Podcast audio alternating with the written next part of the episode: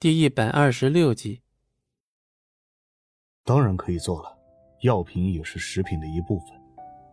李飞迅速点头，然后有些诧异的看向了张璇。张璇想了想，随后把李飞拉到一边，跟他说了一遍自己和赵家老爷子之间的关系。听到张璇的话之后，李飞又陷入了震惊之中。张璇，你为什么认识那么多大佬啊？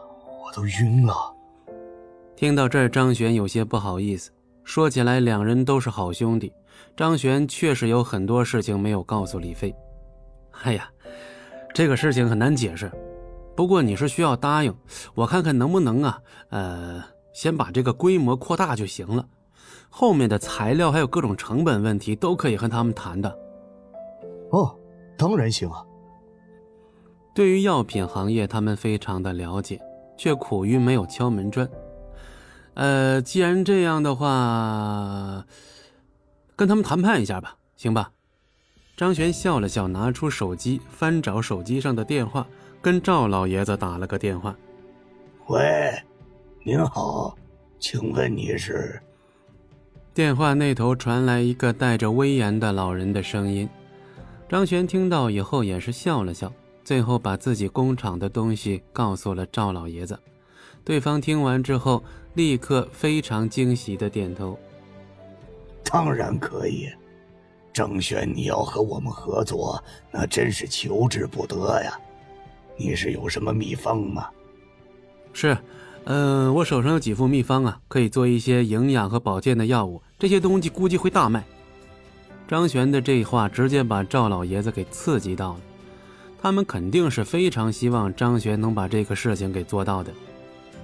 张璇艺术超群，还有秘方在手，那事情肯定能办成。行，既然这样的，我就把小刘派过去跟你说。好的，那后面就麻烦您了。张璇挂了电话，李飞满怀期待的看着他。张璇微不可察的点了点头，随后嘴角扬起了一抹微笑。李飞也是眼神之中浮现出了藏不住的狂喜。我先去跟我们老总说一遍。行，那我在门口等你一会儿啊。你报告完以后，咱们开车去跟他们聊。李飞点头去报告，不一会儿就出现在了厂区外面，坐着张璇的车就开始朝着远方的赵家赶去。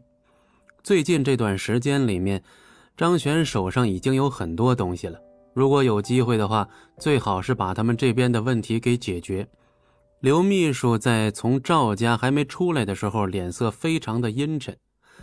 今天他接到了老爷子跟自己老板的两种命令：第一个，让他赶紧促成合作，一定要抓住张璇的大腿；第二个，让他一定要给张璇难堪。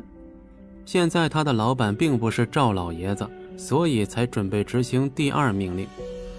在迅速的进行了一些观察之后，张璇这里的情况也变得比较麻烦了，因为当下这段时间里，基本上没几个人能够对张璇产生影响的，而且有一点很重要，那就是刘秘书既然得到了这个要求，他必须得按照老板的操作来执行。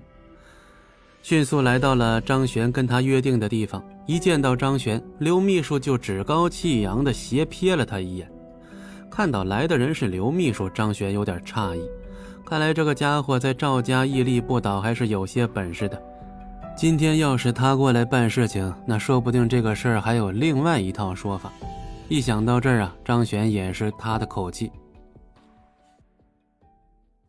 本集播讲完毕，感谢您的收听，我们精彩继续。